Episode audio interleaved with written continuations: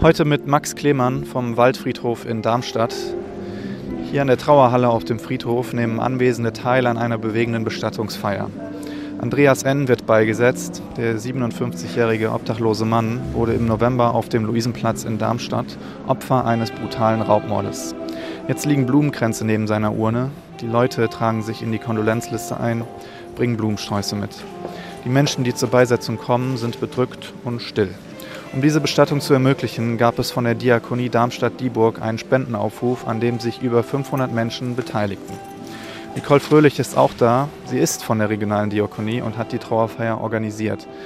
Frau Fröhlich, wer ist Andreas N.? Was war er überhaupt für ein Mensch? Herr N. war sehr liebenswürdig und sehr ruhig.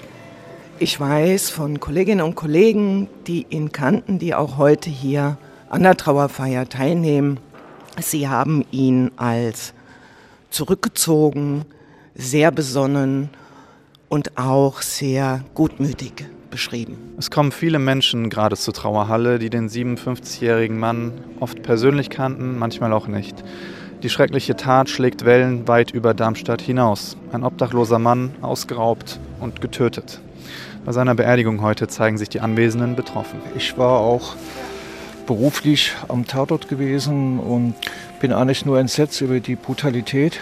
Man, man, man ist sprachlos. Wir sind sehr schockiert über den Vorfall allgemein.